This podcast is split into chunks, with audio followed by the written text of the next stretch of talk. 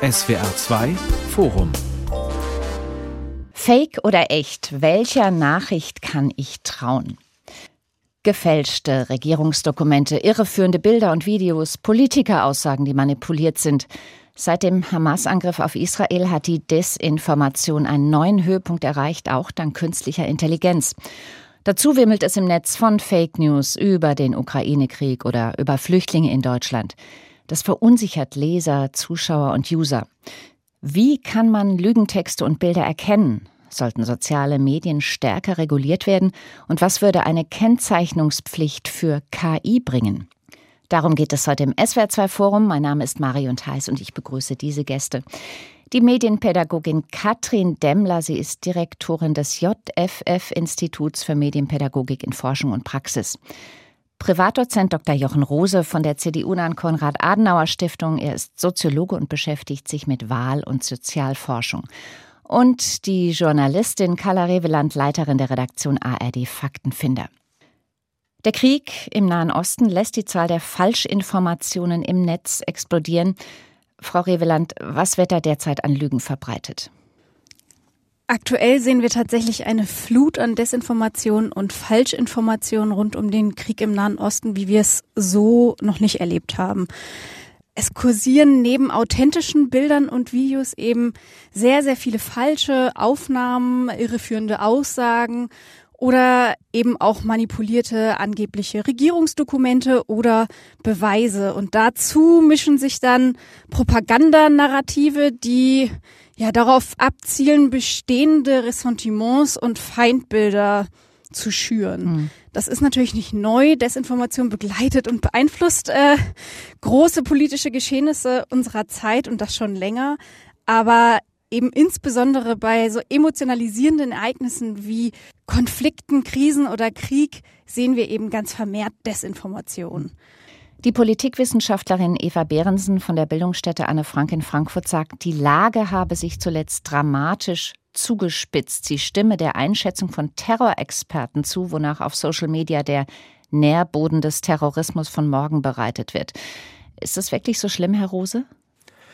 Das ist schwer zu sagen, wozu Fake News führen. Zunächst ist es mal so, dass die Sorge vor der Verbreitung von Falschinformationen schon länger die Menschen umtreibt. Wir haben verschiedene gesellschaftliche Bedrohungen abgefragt, wovor die Leute Angst haben in Umfragen. Und äh, die Angst vor Desinformation rangiert da weit oben. Also gemeinsam mit der Angst vor den Folgen des weltweiten Klimawandels. Das galt auch schon vor dem Krieg in Israel und Gaza und auch vor dem Krieg gegen die Ukraine. Frau Demmler, diese Flut von Falschinformationen, nicht mehr auf den ersten Blick zu wissen, was gelogen, was wahr ist, davon fühlen sich viele Menschen überfordert. Zeitung lesen, Nachrichten im Fernsehen schauen oder im Radio hören, das war früher ganz einfach. Müssen wir jetzt Medienkompetenz ganz neu lernen? Wir werden da lebenslang lernen müssen. Und ich denke, es geht Ihnen so wie mir, dass ich äh, täglich irgendeine Form von Verunsicherung erlebe, wo ich denke, was ist denn das, wie soll ich denn diese Nachricht jetzt einordnen beispielsweise? Aber natürlich erleben wir, dass der Druck auf allen Seiten sozusagen viel höher ist, sehr schnell an Nachrichten zu kommen. Also das betrifft ja letztendlich die Medienmachenden selber auch und bei den Userinnen letztendlich dann auch die Frage eben, wie bekomme ich möglichst schnell möglichst viele Informationen über ein neues Ereignis? Und äh, Geschwindigkeit ist erstmal kein hohes Qualitätssiegel. Dazu kommt, dass ähm, tatsächlich auch die Vermischung von Nachrichten und unterhaltenen Inhalten sehr, sehr stark ist. Also und das ist ein, ein ganz spezielles Kriterium von Social Media, wo mir in meine Timeline die unterschiedlichsten Inhalte rutschen und ich äh, sozusagen nicht vorbereitet in eine Nachrichtensendung äh, mich hineinbegebe. Das sind mal auf jeden Fall so ein paar Kriterien, die auf jeden Fall neu sind und einen ganz speziellen Mix ergeben. Nehmen wir mal ein Beispiel. In den sozialen Medien kursieren Meldungen, die sagen, es gebe gar keine zivilen Opfer in Gaza. Die Toten, die Menschen in Leichensäcken, die auf Bildern oder Videos gezeigt werden, das seien Schauspieler und sie würden auch keine toten Kinder auf dem Arm halten, sondern Puppen. Was genau ist da dran? Da ist natürlich gar nichts dran.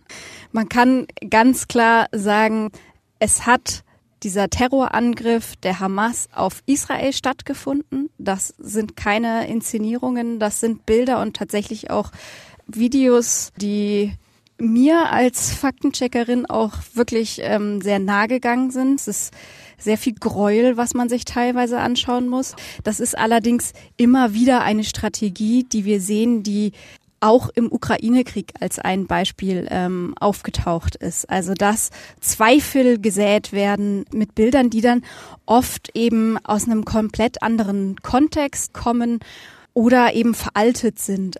Und da sehen wir ganz häufig aktuell, dass eben leidende Kinder zum Beispiel aus dem Syrienkrieg, also Bilder von Kindern aus dem Syrienkrieg genommen werden und dann als Kinder aktuell aus Gaza ausgegeben werden. Wer stellt denn so etwas ins Netz? Mit welchen Hintergedanken? Es geht um die Intention von Berichterstattung.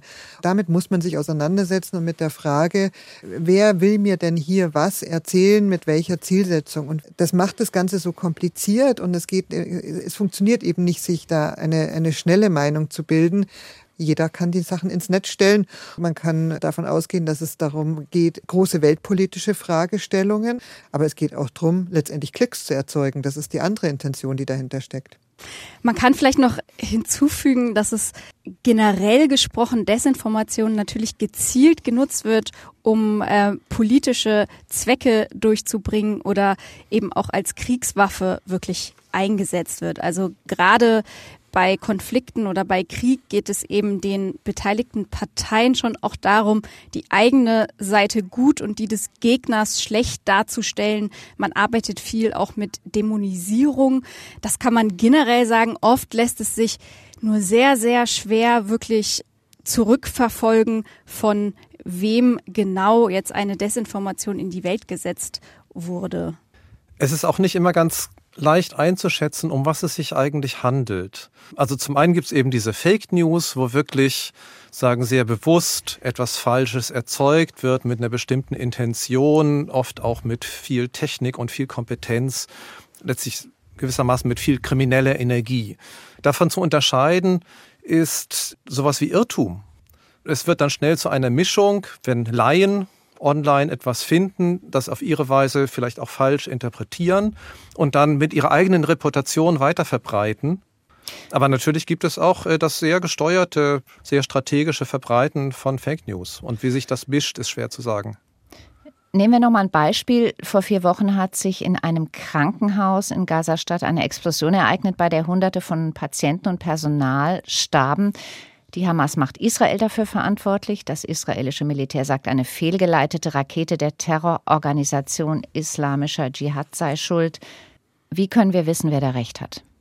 In solchen Situationen ist es natürlich immer grundsätzlich schwierig, sofort zu wissen, wer Recht hat. Es gibt allerdings oft Hinweise, denen man nachgehen kann. In dem Fall haben tatsächlich sehr viele ähm, OSINT-Experten, also Experten, die sich mit sogenannten Open Source Intelligence Tools auskennen, damit beschäftigt. Und die sind dann zu dem Ergebnis gekommen, dass eben sehr vieles dafür spricht, dass es sich um einen misslungenen Raketenabschuss der Terrororganisation Islamischer Dschihad handelt, also dass es eine fehlgeleitete palästinensische Rakete gewesen ist.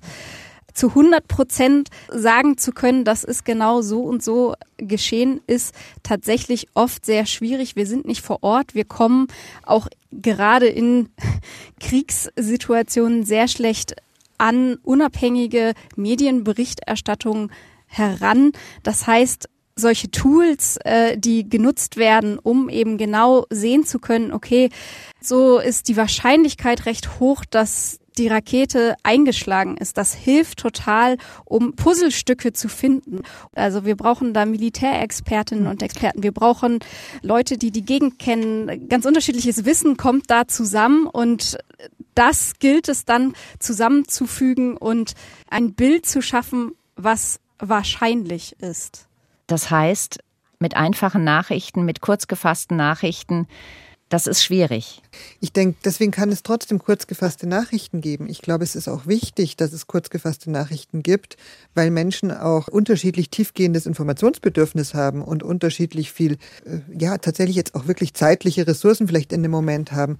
Aber zu einer kurz gefassten Nachricht kann auch einfach gehören und muss seriöserweise gehören. Wir wissen es auch nicht genau. Also mhm. dennoch ist die Nachricht natürlich, da ist was ganz Schreckliches passiert, da sind Menschen zu Schaden gekommen. Es geht darum, sich zu informieren, es geht darum, mitzuleiden und es geht natürlich darum, sich auf lange Sicht eine Meinung zu bilden. Aber eben eine Meinungsbildung funktioniert nicht von jetzt auf gleich. Und deswegen glaube ich, ist es was ganz wichtig ist, also wenn wir auf Kinder und Jugendliche schauen, wenn wir Erwachsenen und tatsächlich sowohl aus dem professionellen Bereich als auch aus dem Journalismusbereich, als auch Pädagoginnen, als auch natürlich Eltern auch sagen, wir wissen es nicht genau, wir müssen genau hinschauen, wir müssen uns informieren. Das braucht Zeit.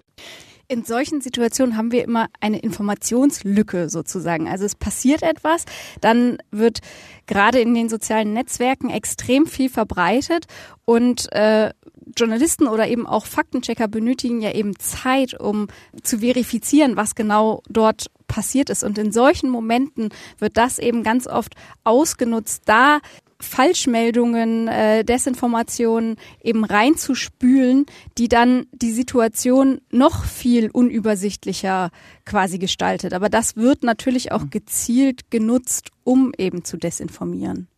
Wenn wir mal bei diesem Explosionsbeispiel im Krankenhaus bleiben. Kann ich den Sprecherinnen oder Sprechern einer demokratisch gewählten Regierung wie Israel in dem Fall mehr trauen als Vertreter einer Terrororganisation wie Hamas und mich da einfach auf meinen gesunden Menschenverstand verlassen? Würde das helfen oder ist das ein Trugschluss? Grundsätzlich ist es natürlich so, in einer Demokratie können die Politikerinnen und Politiker zur Rechenschaft gezogen werden.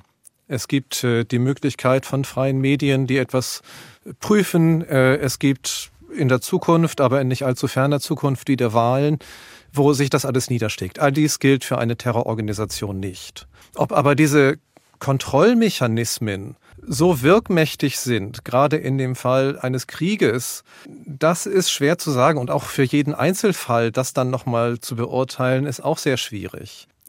Wir haben ja schon gesagt, dass Kriegszeiten Hochzeiten sind von Propaganda und gezielter Desinformation. Das kennen wir auch aus dem Krieg, den Russland in der Ukraine führt. Welcher Anteil der Falschmeldungen oder in falsche Zusammenhänge gesetzte Nachrichten hat denn staatliche Propaganda derzeit in der Masse der Fake News? Kann man das bestimmen und sagen? Es ist vermutlich ein größerer Anteil, wobei das auch oft indirekt funktioniert. Also es wird etwas von einer staatlichen Stelle verbreitet, aber dann gibt es weitere Benutzer von Online-Medien, die es selbst nochmal weiter verbreiten. Gegebenenfalls auch gar nicht wissen, was die eigentliche Quelle von dieser Falschinformation ist. Mhm. Und so haben wir dann eine etwas unklare Mischung. Welche Rolle spielen denn dann Social-Media-Plattformen wie TikTok? Prinzipiell spielt TikTok für junge Menschen eine zentrale Rolle bei der Information. Sie suchen dort nach Informationen. Oder vielmehr, sie bewegen sich dort und stoßen dort auf Informationen. Aber sie erwarten auch, dass sie dort auf Informationen stoßen. Wenn man sich anschaut, was auf TikTok äh, zur Verfügung steht, dann findet man tatsächlich wenig faktenbasierte Inhalte auf TikTok. Tatsächlich ist es gut so, dass durchaus auch etablierte Medienformate, etablierte journalistische Formate, ähm, öffentlich-rechtlicher Rundfunk auch auf TikTok präsent ist und so da Ankerpunkte schafft, beinahe würde ich sagen, eben an denen man sich auch festhalten kann, der Witz ist ja daran, oder was ist, ob das jetzt witzig ist, eine andere Frage, ja. Aber das, wie eben TikTok funktioniert, ist, dass Inhalte geteilt werden und eben auch nochmal dann neu geframed werden. Das Ganze ist sehr lustig, wenn es eben darum geht, dass es um irgendeinen Song geht, um irgendeine Geschichte, wo eben die weitererzählt wird, ein Song, der weiterentwickelt wird, ein Song, der mit neuen Bildern unterlegt wird, die eben dem Ganzen auch eine neue Stimmung geben. Aber gerade an diesem Beispiel, also eben ein, ein Song, der eben einmal mit, äh, mit eher düsteren Bildern unterlegt ist und einmal mit fröhlichen Frühlings-Sommerbildern unterlegt ist, was das für eine unterschiedliche Stimmung macht, mhm. merkt man ja auch, was eben dieses Framing da macht. Und das Framing ist ein ganz zentrales Merkmal eben sozusagen auf TikTok. Und wenn man so will, ein Potenzial, aber auf jeden Fall eben im Hinblick auf äh, Informationen eben auch eins der Probleme. Das, was wir dahingehend besonders beobachten, können, ist, dass es eben schon auch ein Problem ist, dass gerade Einzelpersonen in den sozialen Netzwerken, also ob das jetzt TikTok ist oder auch Instagram, also Influencer, Informationen weitergeben, die oft entweder falsche Informationen enthalten oder eben auch Desinformationen ähm, verbreiten. Das ist ein Problem, weil eben sozusagen die Follower ihnen ja schon generell eine hohe Glaubwürdigkeit schenken. Also sie hinterfragen die Informationen noch mal weniger, weil das ist ja eine Person, die so eine Art Freundschaftsbeziehung für sie darstellt. Ist nicht genau das vielleicht auch ein Grundproblem, dass man sagt, diese Meinungsbildung, die dann verzerrt ist hinten, dass die im unpersönlichen Raum stattfindet, im Netz statt draußen, im echten Zwiegespräch mit anderen Menschen? Spielt das eine Rolle? Spielt auf jeden Fall eine Rolle, aber tatsächlich ist es keine wenn, wenn äh, entweder oder Frage. Wir werden uns sozusagen über den Krieg in Israel werden wir uns nicht alleine im interpersonellen Dialog auf der Straße informieren, sondern wir brauchen ja die Informationen von dort. Und dann ist natürlich die Frage, wie stark sie kuratiert, also journalistisch bearbeitet, aufbereitet, beurteilt, bewertet und so weiter sind. Aber wenn die Information zu mir kommt und ich habe niemanden, um mich darüber auszutauschen, dann fehlt natürlich ganz entscheidend was. Da, da sind diese sozialen Medien auch etwas tückisch. Denn äh, durch die Kommentierung, die man da sieht, äh, hat man den Eindruck, dass schon auf den sozialen Medien Austausch stattfindet. Tatsächlich ist es aber so, dass nur ein relativ kleiner Teil sich da wirklich selber einbringt. Es sind vor allen Dingen Menschen, auch bei Jugendlichen, mit besonders starken Meinungen, die sozusagen seltener in der abwägenden Mitte zu finden sind, die sich dabei zu Wort melden. Das heißt sozusagen die Debatten, die ich beobachten kann in den Online-Medien, entsprechen eigentlich nicht den Debatten, die alle Personen, die da vorbeikommen, führen würden, wenn sie, sagen wir, an einem Tisch sitzen würden. Mhm. Dann gibt es auch noch die Aktivisten, die so tun, als seien sie Journalisten. Das geht auch in die Richtung, oder? Also auf jeden Fall gehört das auch dazu. Bei den Aktivisten steckt ja schon drin, also prinzipiell aktiv sein, sich engagieren ist erstmal ganz, ganz, ganz wertvoll, aber man hat eine Intention, es ist eine Zielrichtung dahinter. Wir haben eine Studie gemacht mit dem Titel Bildhandeln, wo wir uns mit der Frage auseinandergesetzt haben, was bewegt junge Menschen, eben einen Beitrag zu liken, zu kommentieren, zu teilen. Den normalen jungen Menschen sozusagen, für denen ist es wichtig, schon mal zu sehen, da hat, ist schon jemand anderes aktiv geworden, entweder oder es ist ein ganz großes Herzensanliegen dabei, dass ich mich einbringe.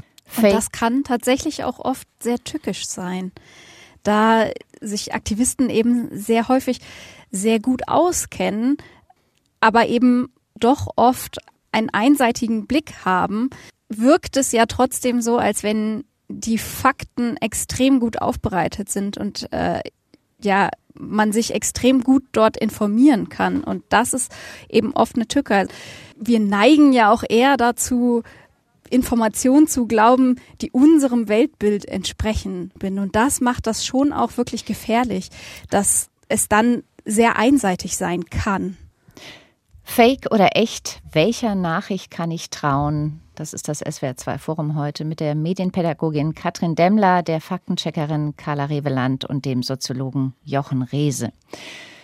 Wie gehen wir um mit Fake News? Lassen Sie uns mal einen Crashkurs machen in Medienkompetenz. Also, ich stoße im Netz auf ein Video von Kleinkindern, die in einem Käfig sitzen. Es soll sich um israelische Kinder handeln, von der Hamas entführt, angeblich und gefangen gehalten kommt mir seltsam vor. Wie gehe ich ran, um festzustellen, ob das Bild echt ist? Generell muss man leider sagen, dass es kein Patentrezept gibt. Also man muss es sich tatsächlich äh, ein bisschen Fall für Fall angucken und der Gesamteindruck ist meistens das, was zählt. Aber Sie haben da gerade schon einen ganz wichtigen Punkt genannt, nämlich, dass man kurz stutzig wird, dass man sich einmal kurz hinterfragt, kann das wirklich sein? Das ist eigentlich sozusagen der erste Schritt, der wahnsinnig wertvoll ist, dass wir einmal kurz innehalten und uns auch so ein bisschen fragen, wie in der realen Welt. Woher kommt das eigentlich? Wer erzählt mir das? Was verbreitet diese Quelle sonst? Und warum bin ich eigentlich gerade stutzig geworden? Mhm. Und dann gibt es unterschiedliche, oft tatsächlich sogar einfache Schritte, die man gehen kann, um eben zu schauen, ob das Bild vertrauenswürdig ist oder eben nicht. Also ein ganz zentraler Punkt ist tatsächlich immer die Quelle, dass man sich eben angucken kann, gibt es dieses Bild zum Beispiel bei Nachrichtenagenturen? Also das wären jetzt als ein Beispiel ähm, DPA, AFP oder AP. Das sind per se vertrauenswürdige Quellen. Auch die können Fehler machen, das ist klar. Aber das ist ein wichtiger Indikator.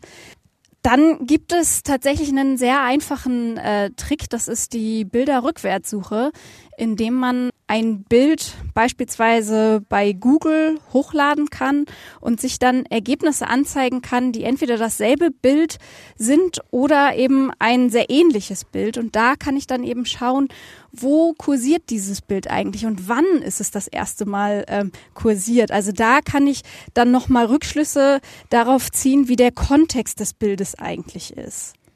Wer macht sich so viel Mühe? Naja, ich würde sagen, Menschen, die also prinzipiell mit einem hohen Interesse dabei sind. Und das stimmt, es ist sicher jetzt nicht bei jedem Thema jeder und jeder. Also es sind auch wir nicht bei jedem Thema so, dass wir sagen, da müssen wir jetzt dem total auf den Grund gehen. Menschen, die äh, vielleicht das auch tatsächlich eben in einer Gemeinschaft tun. Also ich würde da schon auch sehr stark natürlich auf die Bildungsarbeit setzen, dass man sagt, man schaut sich solche Themen gemeinsam an und es geht ja eben genau, und das fand ich jetzt sehr schön, dieses Moment des äh, Stutzigwerdens. Also da geht es ganz viel um Haltung und da geht es um Wertefragen und da geht es um sozusagen ein Vertrauen auch in die eigenen Emotionen, zu sagen, was hat denn jetzt da bei mir dazu geführt, eben, dass ich mir denke, kann das eigentlich so richtig sein? Diesen Punkt sollten wir bei allen Menschen stärken, zu sagen, ich vertraue durchaus auch auf das, was bei dir eben dann eben Emotionen auslöst und geh damit in den Diskurs. Also entweder geh der Sache auf den Grund, indem du eine Rückwärtssuche machst, oder geh damit auch äh, zu anderen, an, an andere Menschen ran und sag eben, wenn du deine Schwester, deinen Bruder, deine Freundin, Freundin, wen auch immer, deine Arbeitskolleginnen triffst, eben, sag mal, hast du das Bild heute Morgen auch gesehen, was hältst denn du davon? Mhm. Und äh, das, also gerade Medieninhalte, ein Gesprächsthema, an, an allen Orten sind. Das ist ja ein ganz altes Thema. Das ist ja auch das Schöne daran, ja. Und insofern dieses durchaus auch aufgreifen und zu sagen, traut euch auch zu, Unsicherheit zu teilen. Das, denke ich, ist ein ganz, was ganz Wichtiges. Oftmals gibt es ja auch schon Faktenchecks dazu. Das heißt, ähm, nicht jeder muss sich diese Mühe machen. Oft reicht es auch einfach, zum Beispiel bei jetzt einem Bild, eine Beschreibung von dem Bild ähm, in eine Suchmaschine einzutippen mit dem Zusatz Faktencheck. Und tatsächlich werden einem dann häufig eben schon die Faktenchecks geliefert, sodass man die Arbeit sich selber gar nicht mehr machen muss. Wir, wir haben eine Studie gemacht zur Benutzung von TikTok und da haben wir das auch festgestellt. Da haben wir, äh, das waren Jugendliche, haben wir gefragt, ob ihnen schon mal falsche Informationen begegnet sind auf TikTok. Das sind sozusagen diese, solche Informationen, wo sie gestockt haben. Da haben viele gesagt, ja, das hätten sie erlebt und dass sie dann auch zumindest zum großen Teil, dann nochmal geguckt haben, stimmt das eigentlich? Und dann passiert genau das, was Frau Reveland gerade gesagt hat. Es gibt eine Möglichkeit, das zu finden. Das kommt natürlich darauf an, wie schwierig das ist, das zu recherchieren. Aber oft ist es eben auch gar nicht so wahnsinnig schwierig. Was die Nutzerinnen und Nutzer dann aber auch gesagt haben, ist, selbst wenn sie festgestellt haben, dass eine Information falsch ist, haben sie nicht das entsprechend in einem Kommentar korrigiert, sondern da wollten sie nicht selber aktiv werden, nicht aus ihrer Anonymität treten als Zuschauende und äh, haben das sozusagen für sich selbst registriert. Es ist tatsächlich so, Leute, die naja, im Grunde vorbeikommen und dieses oder jenes sehen und dabei etwas entdecken, machen diese Entdeckung in der Regel wohl nicht öffentlich.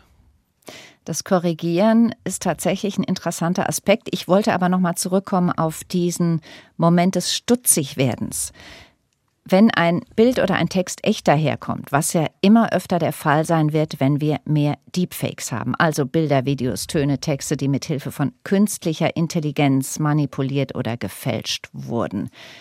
Was heißt das dann für uns? Das heißt auf jeden Fall, dass der Faktencheck immer komplizierter wird, also für den normalen Menschen und ich denke aber auch für die Profis immer komplizierter wird. Wir haben ja mit einem Verschwimmen von, von letztendlich von Realität und Fiktion zu tun. Also wenn ich so ein bisschen in die klassische Mediengeschichte da zurückgehe. Und ähm, das Verschwimmen ist immer was, was Unsicherheit erzeugt. Aber letztendlich sind wir trotzdem, also ob KI generiert oder nicht, sind wir beim gleichen Thema. Die Frage ist ja, wer hat es gemacht und hat ähm, jemand, dem ich da sehr viel Kompetenz zutraue, hat der oder die zum Erstellen des Textes KI benutzt, aber den Text danach einfach nochmal gut durchgelesen und gesagt, ne, der passt so, das stimmt einfach und die KI hat mir dabei geholfen, ist ja nicht das Problem. Ne?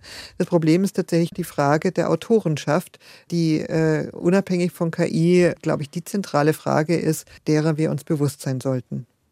Dem würde ich auf jeden Fall zustimmen, dass sozusagen durch künstlich generierte Inhalte sich nicht komplett verändert, wie wir mit den Inhalten umgehen oder wie wir sie eben auch ähm, verifizieren können oder als Fakes entlarven können. Die Schritte sind an sich oft ähnlich. Das Verifizieren und das Identifizieren wird schwieriger, aber an sich muss man schon sagen, dass es zumindest Stand jetzt immer noch bei den meisten Fällen tatsächlich möglich ist, auch KI-generierte Bilder beispielsweise oder KI-generierte Videos zu entlarven, indem man auch da sozusagen auf die Details achtet. Und das machen dann Faktencheck-Profis und da gibt's eben auch wieder sehr, sehr viele Faktenchecks, die dann im Umlauf sind die einem ja Hinweise darauf geben können, ob es sich da jetzt um ein KI-generiertes Bild handelt oder eben nicht. Ich würde allerdings tatsächlich sagen, dass es noch kein richtiges Massenphänomen in orchestrierten Desinformationskampagnen ist. Also wir haben es zwar sehr viel mehr mit KI-generierten Bildern zu tun, die sich dazwischen mischen, die sozusagen mehr Verwirrung stiften, aber wir sehen es noch nicht so häufig, dass sozusagen Kampagnen wirklich gestartet werden mit KI-generierten Bildern, weil das ist Aufwand. Das ist tatsächlich recht aufwendig und die Desinformationskampagnen funktionieren meist eben tatsächlich auch eben noch ohne künstliche Intelligenz. Kann denn die Aufklärung, die Sie auch leisten, überhaupt bei den Menschen ankommen, wenn es immer schwieriger ist zu sagen, das ist ein Beweis, weil jeder Beweis kann ja auch gefälscht sein. Und dann muss ja erstmal auch der Wille da sein, die Gegenmeinung anzunehmen und zu akzeptieren und zu glauben. Das ist ein grundsätzliches Problem in der Tat. Und äh, wir haben in einigen Studien uns auch mit dem Glauben an Verschwörungstheorien beschäftigt. Und da sehen wir genau das. Das ist gewissermaßen der Endpunkt eines eigenständigen und auch abgeschotteten Gedankengebäudes. Sozusagen jeder denkbare Gegenbeleg nur wieder die eigene Verschwörungstheorie bestätigt, denn dieser Gegenbeleg ist ja wieder selbst manipuliert. Das ist allerdings äh, unabhängig von der Art von Belegen oder Gegenbelegen, sondern liegt dann eher an der Art des Denkgebäudes. Grundsätzlich bleiben viele Menschen erreichbar und sagen, darauf zielt es. Also wir haben eine Kerngruppe, die ist fest überzeugt von irgendeiner Verschwörung und auch da nicht mehr erreichbar. Aber dann gibt es viele, die haben vielleicht Zweifel, sind irritiert von dem einen oder anderen, aber durchaus offen für die Frage, was stimmt denn jetzt? Und das ist sozusagen dieses, der Adressatenkreis für sowas wie Faktenprüfung und Faktenfinder. Wie verwirrend ist es denn, wenn auch Politiker, gewählte Politiker Fake News in die Welt setzen? Also AfD-Politiker machen das ja regelmäßig und erwiesenermaßen, dass sie Dinge behaupten, die falsch sind. Aber kürzlich behauptete auch der CDU-Vorsitzende Merz, dass abgelehnte Asylbewerber beim Zahnarzt die volle Heilsfürsorge bekämen und sich deshalb angeblich alle ihre Zähne neu machen ließen, während die deutschen Bürger keine Termine bekämen. Oder der Bundeskanzler behauptet, 80 Prozent der Geflüchteten, die in Deutschland ankommen, seien unregistriert durch andere Länder gereist. Wie sehr trägt das noch zur Verwirrung der Menschen, was Nachrichtenwahrheit angeht, bei? Mir ist da fast Verwirrung ein bisschen zu lieblich dafür. Ähm, das trägt zu einer massiven Verunsicherung tatsächlich bei. Es ist natürlich auf der anderen Seite, muss man auch sagen, auch hochriskant für jene, die eben wenn denn bewusst geschehen, bewusst solche Unwahrheiten behaupten, denn äh, Glaubwürdigkeit ist dann dahin. Und ich denke, dieser, dieser Spruch, wer einmal lügt, den glaubt man nicht, den sollte man sich schon sehr bewusst machen, vielleicht auch auf diese Frage des Mühens, des Faktencheckens, wenn man mal gemerkt hat, boah, da war was unwahr und es hat sich gelohnt zu überprüfen, ob das unwahr ist, dass das natürlich total motiviert, noch genauer hinzuschauen. Also ich würde durchaus, also es kommt ja wirklich immer auf die Frage, auf den Kontext an, wie wird es denn letztendlich aufgegriffen, wie wird es aufgedeckt, kommt jemand damit durch? Und ich denke, das aller, aller, aller problematischste ist, wenn Menschen des öffentlichen Lebens, insbesondere Politikerinnen und Politiker, aber letztendlich welchen Beruf sie gerade haben, sozusagen, ist vielleicht auch relativ egal. Es sind Menschen, die in der Öffentlichkeit stehen, die eine besondere Verantwortung auch als Vorbildfunktion haben. Und wenn solche Personen sich nicht die Mühe machen, mit soliden Informationen an die Öffentlichkeit zu gehen, dann ist natürlich die Frage, warum soll sich denn der, die normale Bürgerin, warum soll ich mir denn die Mühe machen, mit das genauer anzuschauen? Man kann ja einfach mal irgendwas behaupten und mal schauen, ob es ankommt. Das wäre fatal. Ich halte das auch tatsächlich für extrem gefährlich, da da eben das passiert, was wir auch äh, in den USA zum Beispiel mit Trump total gesehen haben, dass Emotionen und Fakten, die man sich so ein bisschen so zurechtbiegt, wie sie äh, gerade so passen, irgendwie mehr wiegen als die tatsächlichen Fakten. Und das ist, glaube ich, etwas, wo wir total auch darauf achten müssen in unserer Gesellschaft, in unserer Demokratie, dass Fakten eben etwas wert bleiben, dass es nicht Emotionen sozusagen äh, Fakten so aus dem Weg räumen können, beziehungsweise dass man sagt, ah ja, so genau habe ich es dann auch nicht gemeint. Das ist ja tatsächlich auch sehr häufig dann hinterher zu hören. Das war ja gar nicht so gemeint. Ich glaube, dass das wirklich äh, ja sehr schwierig ist und im Prinzip wirklich nur zu einer Verunsicherung der kompletten Gesellschaft führt, die das Diskutieren eben auch schwieriger macht. Ich fasse zusammen, es ist wichtig, stutzig zu werden, vielleicht misstrauisch zu sein, einen Schritt zurückzutreten, Nachrichten zu bewerten und einzuordnen, überhaupt Medienkompetenz zu lernen. Wo lernen wir das standardmäßig? In der Schule? Ob man standardmäßig in der Schule lernen, wage ich zu bezweifeln tatsächlich, wobei es ganz, ganz viele wunderbare Angebote in den Schulen gibt. Für mich gibt es da so ein, ein, ein paar Punkte. Das eine ist, Medienkompetenz lernt man nicht an einem Tag in einer Einheit und dann weiß man es sondern es ist eben genau, und Sie haben es gerade so schön nochmal zusammengefasst, es ist eben dieses Stutzigwerden, das Aufmerksamsein, das drüber nachdenken. Wir haben vorher auch gerade gehört, Fakten müssen etwas wert sein. Das sind alles Sachen, wo man vielleicht schon so ein bisschen auch raushört, die ein bisschen auch dauern, ja.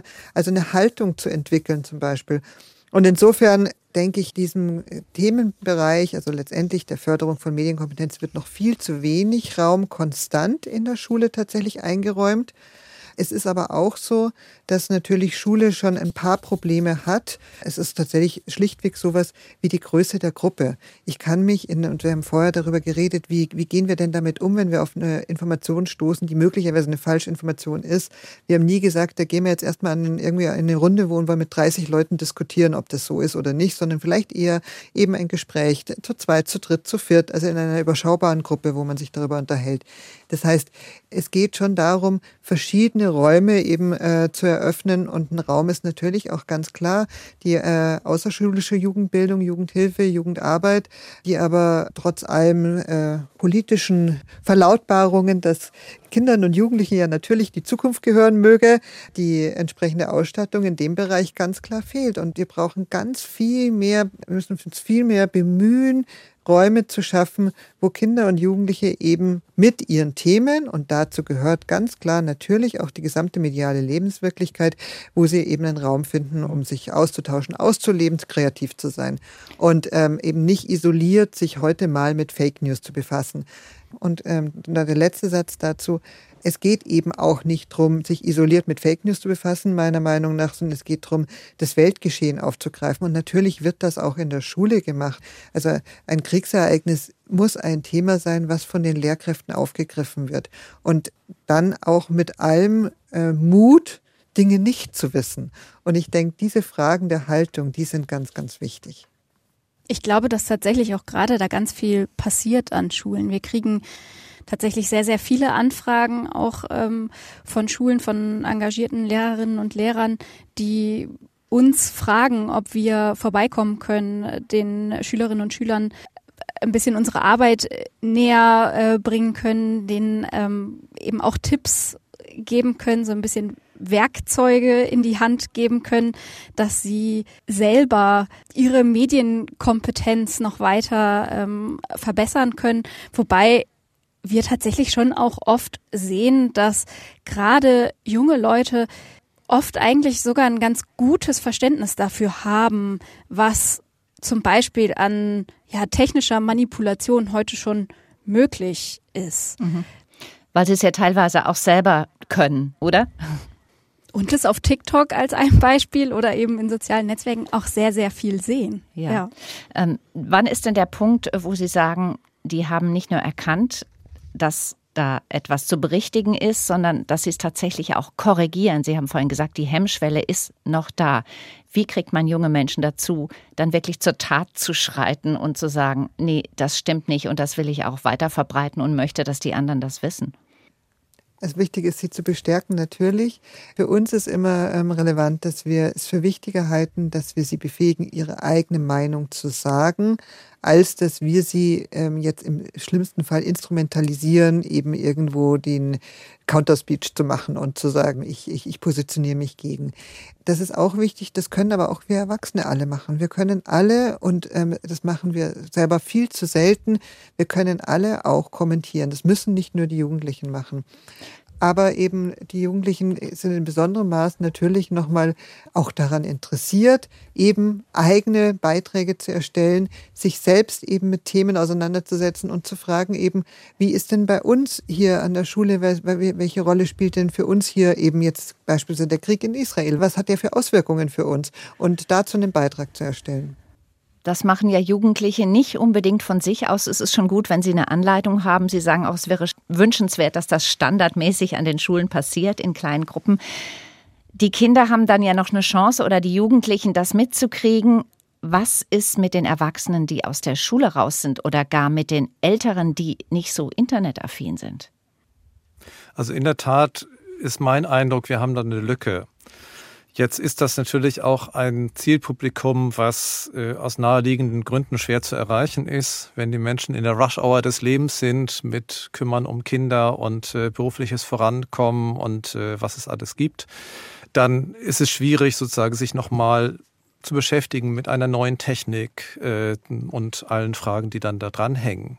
Aber in der Tat, aus unseren repräsentativen Umfragen ist eigentlich der Eindruck, es sind eher die Älteren, die dazu neigen, falsche Informationen zu glauben. Was gibt es da für Möglichkeiten zu sagen, wir lernen das? Also wenn ich wünschen und träumen darf, dann ist tatsächlich, dass wir viel stärker den Fokus drauf setzen auf das intergenerationelle Lernen, gar nicht jetzt zu, zu klassifizieren in Jung und Alt, sondern zu sagen, einfach miteinander uns Themen anzuschauen, ist für alle Seiten sehr gewinnbringend. Dort, wo es passiert, ist es wunderbar, aber es ist natürlich arbeits- und zeitintensiv und es ist äh, in der Breite wohl aktuell nicht möglich. Denn gerade bei dieser Frage Desinformation, mit der wir uns heute auseinandersetzen, sind die verschiedenen Perspektiven wichtig. Ja? Ähm, es hat, hat jeder was beizutragen und haben vielleicht, wenn wir jetzt ein bisschen klischeehaft reingehen, die Jüngeren mehr Kenntnisse darin, was wie leicht eben technisch manipuliert werden kann und die etwas Älteren vielleicht etwas mehr Kompetenz darin, auch wertebezogen zu hinterfragen, ob das denn so sein könne. Ja?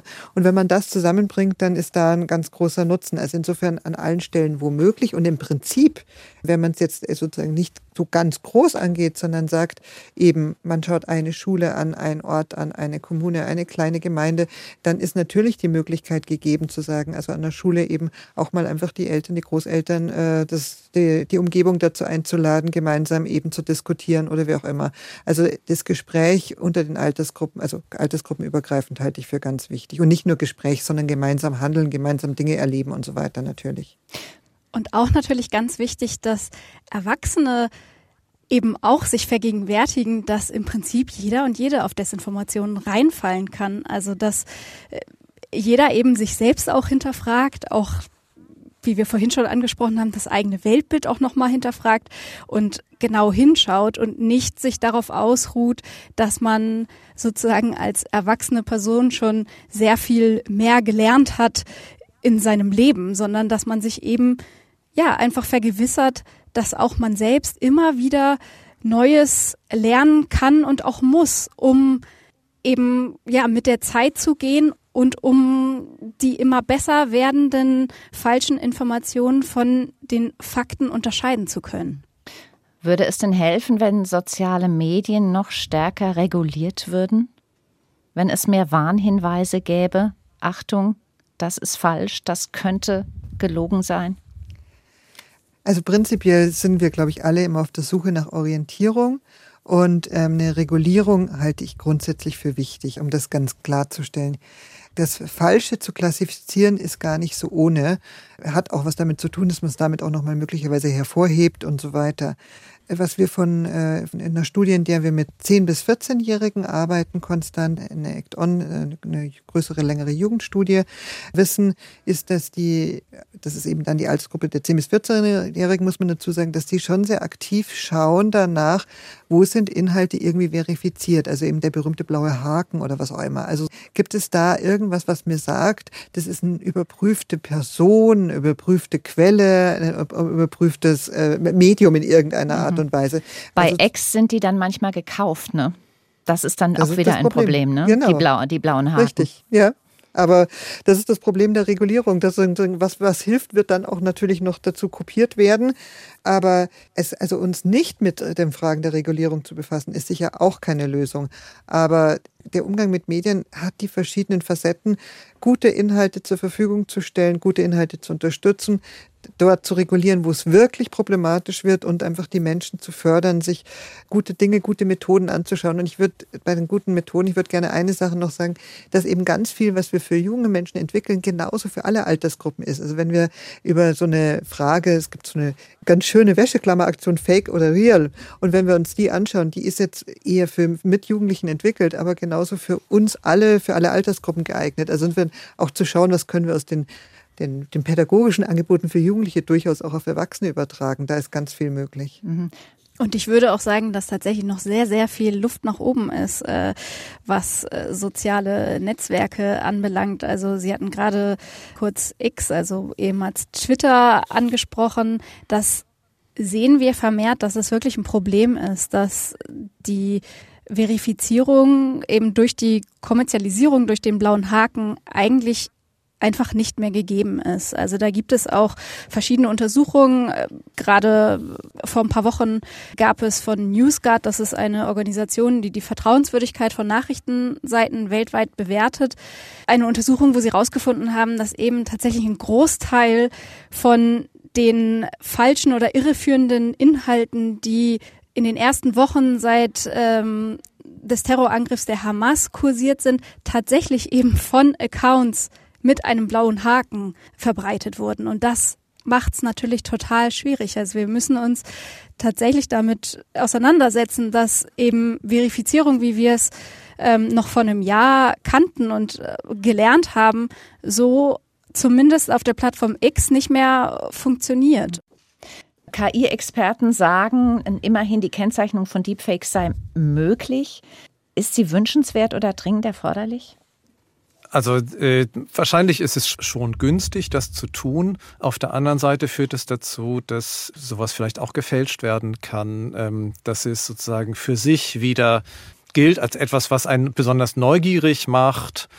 Also es bleibt unklar und ich, ich denke tatsächlich, ja, langfristig wäre vorstellbar, dass Deepfakes dazu führen, dass insgesamt ja sowas wie eine ein Film als Quelle an Wert verliert das ist allerdings erst ein Prozess, wo man äh, in Jahrzehnten denken muss.